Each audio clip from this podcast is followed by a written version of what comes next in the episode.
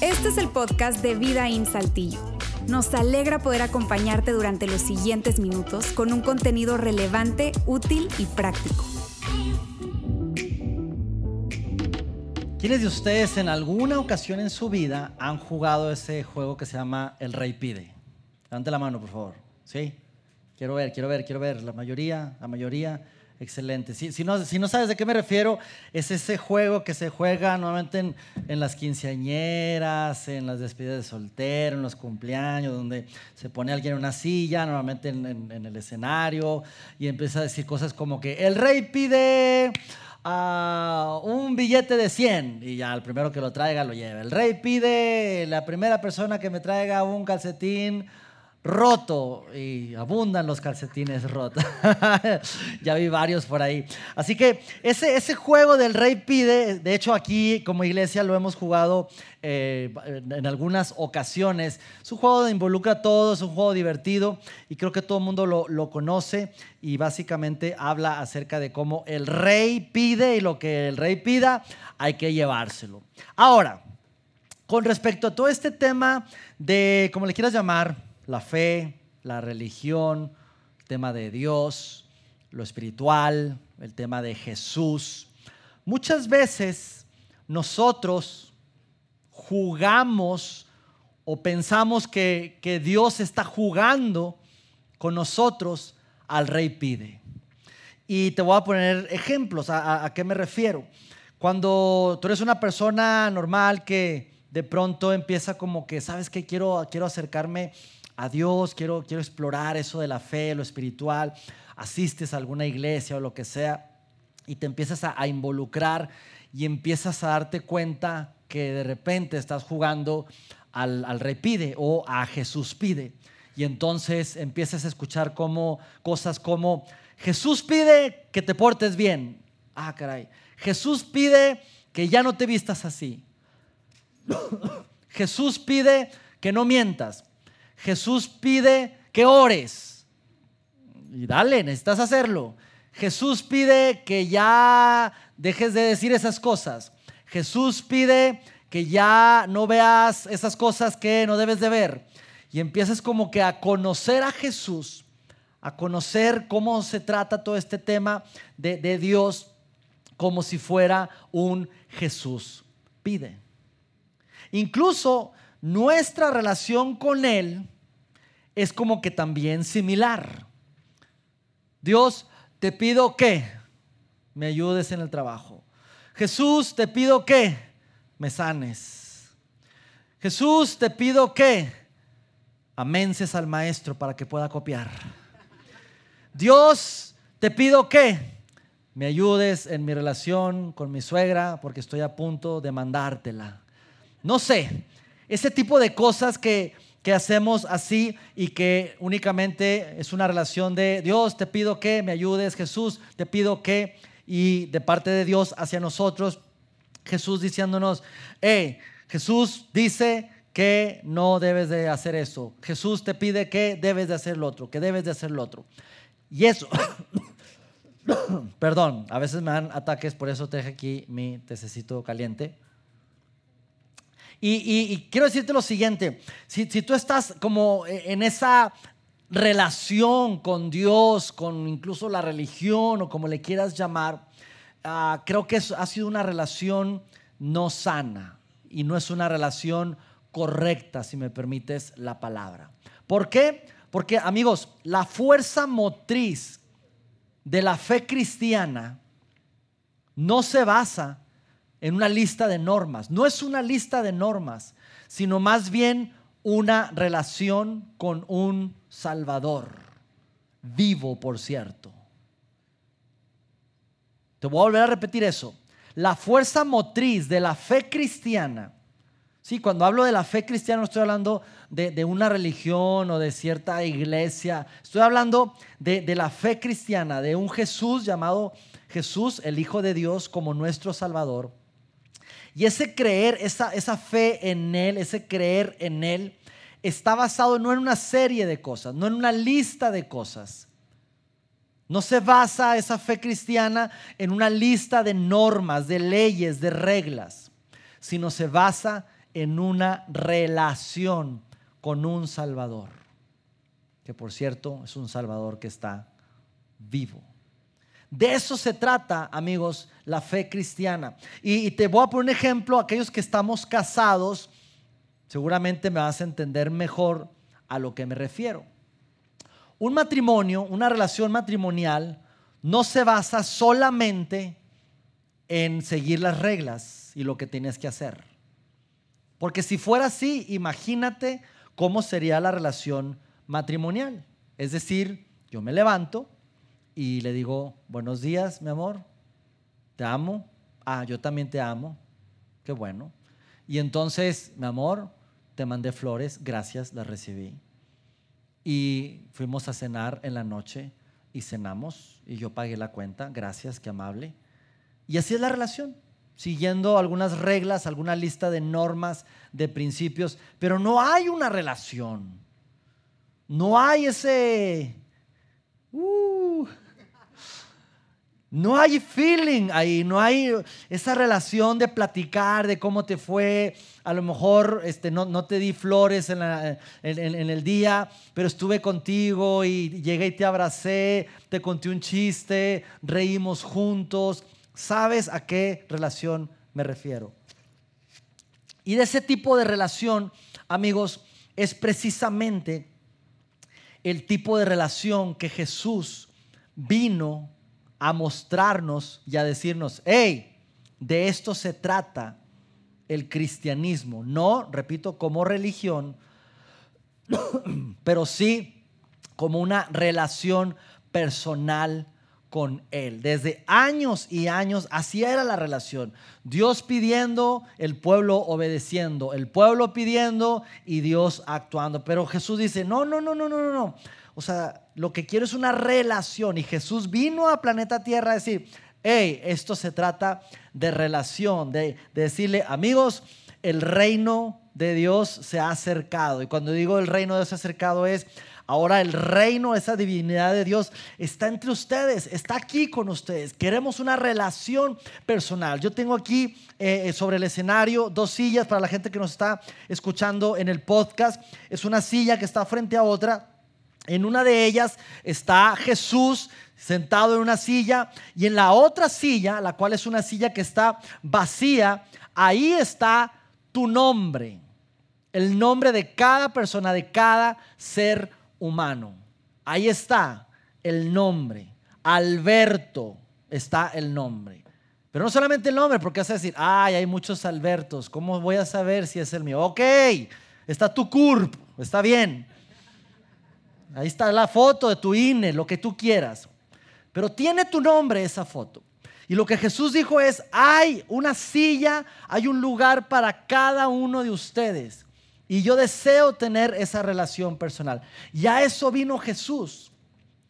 Y también a eso que cuando él empezó a hablar, a enseñar a lo largo de toda la biografía de Jesús, de todas las cosas que Jesús dijo, él muestra esa relación a través de varios ejemplos, varias historias, historias como cuáles, como diciendo, ok, lo más parecido al ser humano, para que me entiendan, es esa relación padre e hijo.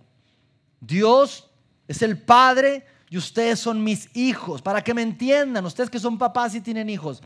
A esa relación me refiero, una relación incluso familiar eso es el tipo de relación que yo quiero.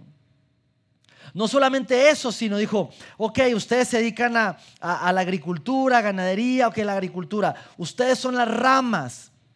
Perdón, yo soy la rama, ustedes son los frutos. Es decir, un fruto no se puede dar sin una rama.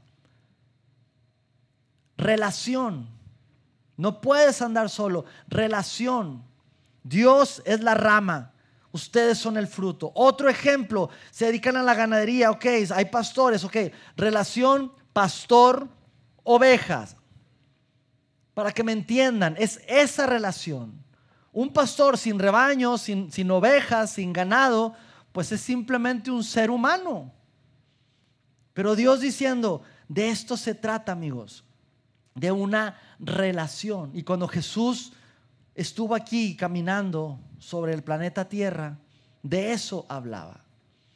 Lamentablemente, la iglesia, perdón, nosotros como institución hemos de alguna manera encargado, nos hemos encargado de, de, tergiversar eso y de poner trabas y decir, sí, sí se trata de relación, pero necesitas hacer estas cosas porque Jesús pide, Jesús pide que hagas esto. Jesús pide que dejes de hacer aquello. No es tan fácil así como que, ay, qué buena relación y ya nada más eso. No, no, no. Se trata de esto.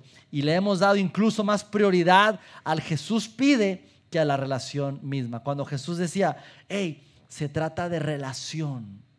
Quiero tener una relación. Ahora, ¿qué tipo de relación? Una relación no de contrato porque hay relaciones de contrato. Una relación de contrato está basada en la desconfianza. Una relación de contrato es decir, vamos a tener esta relación, vamos a hacer las cosas así, pero si me fallas, entonces estas son las consecuencias. Entonces vamos a hacer esto, pero si tú no cumples tu parte, entonces yo no voy a cumplir la mía. Vamos a hacer eso porque es probable que me, quieras hacer trampa y si me haces trampa, entonces yo voy a. Esas son las relaciones de contrato. Y muchas veces nosotros tenemos esa, de alguna manera, esa relación ya de parte de nosotros con Dios. Dios, yo te voy a servir, pero si tú no haces esto, entonces yo ya no te voy a servir. Si tú no sanas a mi familiar, entonces yo ya voy a dejar de creer en ti. Si tú no me das ese trabajo que estoy eh, pidiendo, entonces yo ya no voy a ir a la iglesia. Si tú no permites que yo conozca a ese chico que está muy guapo y cual oro por él, entonces yo ya no voy a ir a ese lugar y buscaré en otra iglesia donde encontrar uno. Y pensamos que Dios actúa lo mismo. Si tú mientes, entonces yo ya no te voy a querer. Si tú te portas mal, entonces yo ya no te voy a hacer esa cosa. Si tú desobedeces, entonces yo te voy a castigar. Y esa relación de contrato, amigos, no se trata de, de eso, no vino a hablar Jesús. Es más, él vino a hablar más como una relación de pacto. Una relación de pacto es una relación de compromiso. Dios diciendo, aquí estoy, doy la vida de mi hijo por ti, en particular, Alberto, con tu CURP, tu INE. Tengo una silla para cada persona en este mundo, pero quiero tener una relación personal contigo. Y si me fallas, no importa, porque te voy a amar igualito.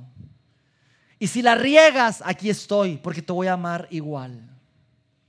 Y si dudas de mí, no importa, porque te voy a seguir amando de la misma manera. Esa es una relación de, pacto, de compromiso. Y nosotros por el otro lado decir, Dios, aquí estoy y te amo. Y si mi familia no, mi familiar no sana, me va a doler mucho, pero te voy a seguir amando. Y si no puedo andar con ese chico que te he pedido y de repente anda con mi mejor amiga, pues me va a doler Dios pero aquí estoy, te voy a seguir sirviendo. Y si no me das el trabajo que quiero o no me cumples eso que, te, perdón, que te estoy pidiendo, no importa, pero haz tu voluntad y no la mía. Esa relación, amigos, de pacto es la que estamos hablando. Dios quiere tener una relación personal con cada uno de nosotros. Y hay una palabra que se repite constantemente a lo largo de los evangelios. Lo vemos en, el libro de Mateo, en el libro de Marcos, en el de Lucas, en el de Juan. Es una palabra que Jesús usó y es una palabra que básicamente nos invita a sentarnos en nuestra silla. Y lo voy a leer porque lo escribió precisamente uno de los protagonistas de esta historia, llamado Mateo. Dice lo siguiente, mientras caminaba Jesús vio a un hombre llamado Mateo sentado en su cabina de cobrador de impuestos. Ahora, una cabina de cobrador de impuestos era bueno, los que estamos aquí en el norte de la ciudad, del, país, como la garita del kilómetro 32. Sí, esa bendita garita saca dinero. Perdón, este, que revisa documentos. Y estaba ahí eh, Mateo en esa, en módulo, en esa, en esa cabina, cobrando impuestos. Te pongo un poco de contexto. Mateo era un judío, ¿sí? del pueblo de, de la nación de Israel. Ese era Mateo. Pero un cobrador de impuestos, amigos, era una basura, era una escoria, era un traidor, era alguien de lo más bajo, denigrante de los judíos. ¿Por qué? Porque eran precisamente judíos que habían traicionado a sus compatriotas judíos diciendo, romanos, los judíos estaban conquistados, recuerden, por Roma, y el imperio romano ponía unos impuestos y unas, unas, unos eh, impuestos arancelarios y, y, de, paso de caminos y de, de, productividad, de cosecha. Ya tenían el impuesto sobre la renta, impuesto sobre el producto del trabajo. Inventaban cualquier cosa que se les ocurría, con tal de decir a los pueblos eh, conquistados, aquí estoy, yo mando aquí. Así que Roma cobraba impuestos a los judíos.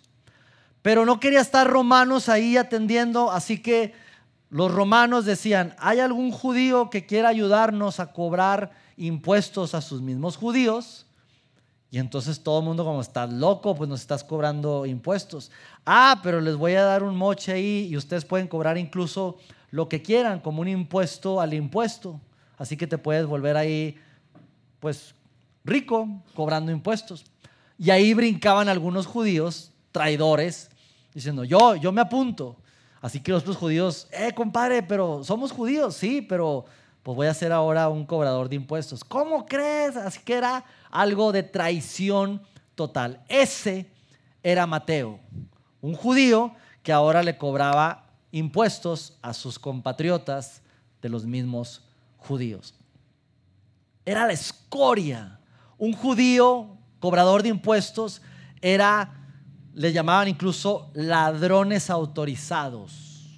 Eran rateros autorizados. Eran judíos incluso escoria. Ellos estaban como apartados de cualquier vida, de la vida eh, religiosa de, aquel entonces. Porque de verdad eran de lo, lo peor. Los rateros autorizados. Ningún judío, escúchame bien, ningún judío quería a un cobrador de impuestos. No lo querían. Si ahora con el SAT batallamos, aquello era una cosa impresionante. Sigue diciendo, Jesús llega ahí como rabino, un rabino era todo un maestro, y se para delante de Mateo y le dice lo siguiente, ¿no te da vergüenza de ser así? Déjame orar por ti. Si nosotros, si tú y yo hubiéramos eh, sido Jesús, probablemente eso es lo que le hubiéramos dicho a Mateo, ¿verdad? Traidor, pecador. Déjame orar por ti. Pero ¿qué hizo Jesús? Eso le dijo a Mateo, porque eran judíos, eran compatriotas. Mira lo que le dice Jesús a ese traidor, a esa escoria llamada Mateo. Sígueme. Ahora, esa palabra, sígueme, venía de un rabino. Cuando un rabino, un maestro te decía, sígueme, básicamente era una invitación a decir, sé mi discípulo. Y estaba Jesús ahí con el resto de los discípulos. Me imagino que estaba ahí este, Pedro, este, Juan, Tomás, Andrés, eh, cualquiera de los, de los otros discípulos. Está Mateo ahí y Jesús diciéndole, sígueme. ¿Qué, qué, qué? Jesús, ¿estás, ¿qué estás diciendo? Lo estoy invitando a que nos siga. Pero es un cobrador de impuestos, Jesús. Es una escoria ese cuate. Es un ratero, es un traidor, es un judío traidor. Jesús, ¿qué te pasa? Antier pasé por aquí y me robó una lana. Hace un mes no me dejó pasar por aquí que porque no le entregué mis granos que traía. Ese mismo Mateo. Así que imagínate ahí al resto de los discípulos decir, ¿qué le pasa a Jesús? Él es un pecador, traidor, escoria. Sin embargo, Jesús le dijo, sígueme. Sigue diciendo el versículo, entonces Mateo se levantó y lo siguió. Y cuando Mateo se levantó, dejó todo ahí y empezó a seguir a Jesús, Jesús no dijo, qué bueno que me seguiste, Mateo. Ven, mira. Vienen días donde vas a tener que portarte bien, compadre. Te voy a pedir que, que empieces a cambiar ciertas cosas. Y vas a tener que hacer esto, ¿eh? y vas a tener que hacer lo otro. Y con el tiempo vas a tener que dejar de hablar así, vas a tener que dejar de hacer esto y dejar de ir a aquel lugar. Y Jesús no condicionó a Mateo. Lo único que dijo Jesús a Mateo fue, sígueme. Y Mateo se levantó y lo siguió. Pero recordemos, amigos, que Jesús viene por una relación personal contigo y conmigo. Así que sigue diciendo el versículo. Más tarde, Mateo invitó a Jesús y a sus discípulos a una cena a su casa junto con muchos cobradores de impuestos y otros pecadores de mala fama. ¿Caes en alguna categoría de estas? Cobrador de impuestos, escoria, pecador de mala fama. Como que son palabras muy fuertes, ¿no? Pero yo creo que todos caemos en alguna otra manera en esa categoría, incluyéndome yo. Incluyéndome yo. Y entonces lo que hizo ahí Mateo es decir, hey, voy a invitar a cenar a todos mis, mis amigos, mi raza, mi clica, mi ganga, mis compadres, porque necesitan conocer a este Jesús. Y hay sillas para cada uno de esos con, con su nombre. Barrabás, Judas, no sé si había otro Judas, pero el mocha orejas, y así, pura gente que nadie quería, la sociedad no quería. Así que Jesús se sentó ahí a la mesa con él y Mateo se sentó en su silla que tenía su nombre, Mateo, y su CURP, M-A-T-O 050201, no sé cómo era el CURP de aquel entonces y empezaron a hablar. Sigue diciendo la historia. Cuando los fariseos vieron esto, recuerden que los fariseos eran los religiosos de, aquella época. Así que la religión fue la primera que, que, empezó a, a, decir, eh, eso está mal. Preguntaron a los discípulos, ¿por qué su maestro come con semejante escoria? Imagínate. Muchas veces como, como cristianos vemos a otros, a lo mejor no lo decimos, pero lo pensamos, esa gente es escoria, es basura. ¿Cómo se le ocurre ir a la iglesia? ¿Cómo se le ocurre eh, hablar de Dios si es, si es de lo peor, es pecador? Y estaban diciendo eso los fariseos y Jesús escuchó eso. Así que cuando Jesús los oyó, les dijo, hey, la gente sana no necesita médico. Los enfermos, sí.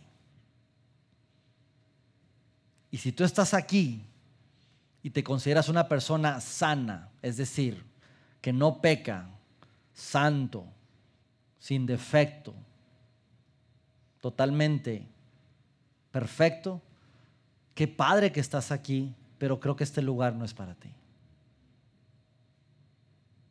Así te lo digo.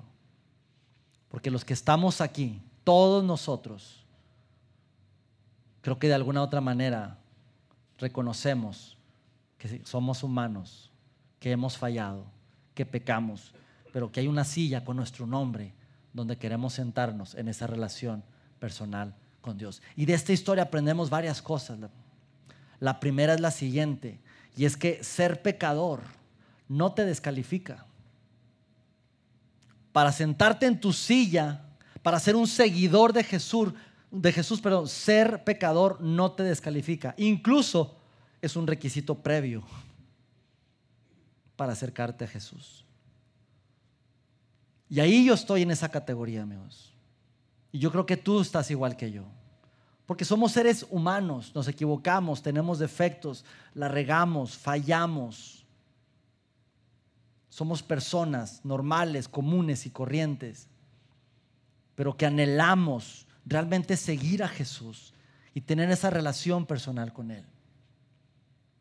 Y no solamente eso, sino tal vez tu posición sea, ok, yo soy alguien que no creo en Jesús, no creo en Dios. Si es tu caso, amigo, tampoco te descalifica el tener una silla, porque ser incrédulo no te descalifica tampoco.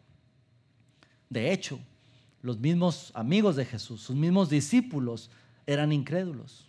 De hecho, uno de ellos le pusieron un apodo, el incrédulo, Tomás. Ese era su sobrenombre. El incrédulo, ¡eh, incre! Uh. Dudaban hasta que no lo vieron resucitado. hasta que no lo vieron resucitar, fue que, wow, él era el Hijo de Dios. Efectivamente. Así que si tú conoces personas o estás aquí y dices tú, yo tengo mis dudas respecto a Dios, a Dios no le, no le asusta eso. Y hay una silla para ti. Y Él quiere tener una relación personal contigo. Ahora, la pregunta que viene probablemente a tu mente o que quiero que te hagas es la siguiente. ¿Y qué ganamos con seguir a Jesús? Tú me estás diciendo que sentarme en una silla o que alguien se sienta en una silla y ser ese seguidor de Jesús. ¿Qué gano con seguir a Jesús? ¿Cuáles son los beneficios de seguir a Jesús? Te voy a nombrar dos muy, muy rápido. Número uno, hace tu vida mejor. Hace tu vida mejor. Te voy a decir por qué. Porque cuando tú te sientas en tu lugar que te corresponde y te conviertes en un seguidor de Jesús, tu vida empieza a cambiar. ¿Por qué? Porque entonces empiezas a tomar mejores decisiones y a tener cada vez menos errores en tu vida. Porque entonces empiezas a tratar a tu esposa o a tu esposo conforme Dios quiere que la tratemos. Y te empieza a ir mejor. Entonces empiezas a tener una mejor crianza con tus hijos. Porque sabes cómo es realmente criar a los hijos. Entonces empiezas a, manejar mejor tus finanzas y a, manejar mejor tus relaciones. Empiezas a, tomar decisiones más sabias, más íntegras respecto a tu trabajo y te empieza a ir mejor y la vida empieza a mejorar. Y dime tú, ¿quién no quiere tener una vida mejor? Todos, todos, una vida mejor. Y el tener una relación personal con Jesús, amigos, te hace tener una mejor vida. Y si tú te has sentado en tu silla ya y tú te has convertido en un seguidor de Jesús, tú sabes a lo que me refiero. Esa es una garantía de vida. Que seguir a Jesús hace tu vida mejor. Pero no solamente eso, sino que también te hace a ti mejor para la vida. ¿Por qué? Porque la vida, amigos, no es perfecta. Porque en la vida hay crisis, hay adversidades, hay situaciones complejas, hay problemas, hay desastres, hay accidentes, hay fallecimientos, hay enfermedades. Esa es la vida que vivimos. Y el tener una relación personal con Dios no te garantiza una vida perfecta. Él nunca lo dijo. Él nunca prometió en que no íbamos a sufrir y, que no nos iba a pasar nada. Quien te prometa eso, eso es falso. Pero sí prometió estar con nosotros. Y si te conviertes, si, si te conviertes en un seguidor de Jesús, te hace a ti un mejor ser humano, alguien mejor para enfrentar esas adversidades de la vida, esas crisis de la vida. Así que no solamente mejora tu vida, sino que te hace a ti mejor para la vida. Y dime tú quién no quiere estar más preparado para enfrentar las situaciones adversas de la vida. Así que amigos, no hay pierde, no hay ninguna desventaja en convertirse un seguidor de Jesús. Al contrario, ganamos mucho, hace nuestra vida mejor y nos hace nosotros mejor para la vida. Y hay una silla, hay un lugar para cada uno de nosotros para convertirse en un seguidor de Jesús. Y es probable que tú estás sentado ahorita en tu lugar, tú estás en tu silla con tu nombre, tu curb, y la estás sentando ahorita. Y no me refiero específicamente a tu silla aquí en el auditorio, pero en la vida. Pero quiero que voltees a tu alrededor.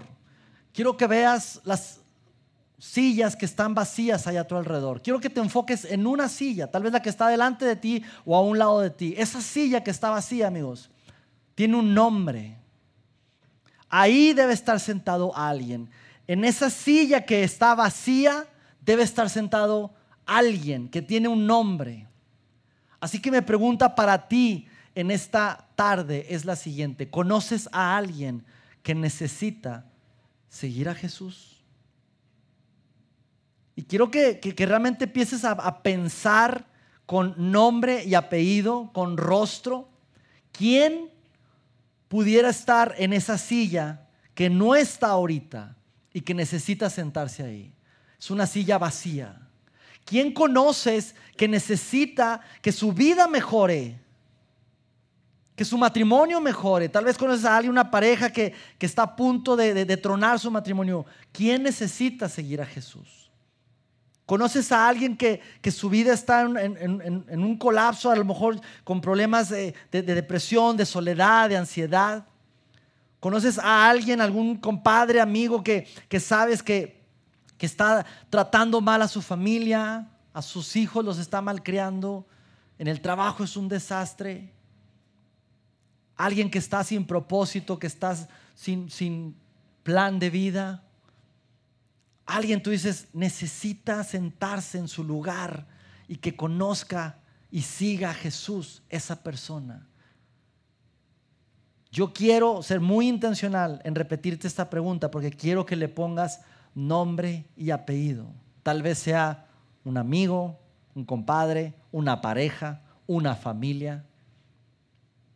Pero quiero que la traigas a la mente porque te quiero encargar algo para esta semana. ¿Ya la tienes en tu mente? Te voy a decir lo siguiente. Te voy a pedir que te des la oportunidad, date la oportunidad de darle la oportunidad a esa persona de que pueda sentarse en esa silla. Esa silla tiene su nombre. Esa silla tiene su nombre. Y tú tienes la oportunidad de atravesarse atravesarte en su vida y decir, hey, yo conozco un lugar que tiene tu nombre y puede mejorar tu vida y te puede a, ti hacer mejor para la vida. Quiero hacerte una invitación. Y a lo mejor dices, es que Luis, yo no sé cómo, me da pena, este, ese tema a veces es escabroso. Ponlo en las manos de Dios, porque quieres algo para Él, no quieres algo de Él. No se trata de obtener un beneficio de Él, sino queremos algo para Él. Es tu amigo, es tu, es tu jefe, es tu compañero, es tu, es tu vecino, tu compadre, y necesita sentarse en su silla y tener esa relación personal con Jesús para que su vida mejore por Dios. Hoy tú puedes darte la oportunidad de darle la oportunidad a alguien de que siga a Jesús. Así como alguien se atravesó en tu vida y probablemente es la razón por la cual estés hoy aquí y tengas una relación personal con Jesús. ¿A quién te vas a atravesar en su vida y lo vas a invitar a ser un seguidor de Jesús? Señor, gracias, gracias Dios porque tu amor es tan grande, tan inmenso. Gracias por querer tener esa relación personal con nosotros y soñar con que nos convirtamos en seguidores tuyos y conocerte más, bromear contigo, hablar contigo, pedirte consejo, amarte, dejarnos apapachar, dejarnos amar también, ser bendecidos, tantas cosas, Dios, que hay en la relación. Ayúdanos, Señor. Pero más allá, ayúdanos a que podamos nosotros ser una oportunidad para otros y que otras personas te puedan conocer a ti, Señor, de una manera personal, real y genuina, Dios. En el nombre de Jesús. En el nombre de Jesús te lo pedimos, Señor. Amén. Chao, chao.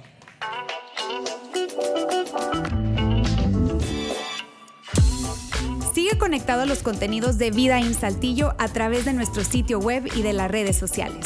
Muy pronto estaremos de vuelta con un nuevo episodio.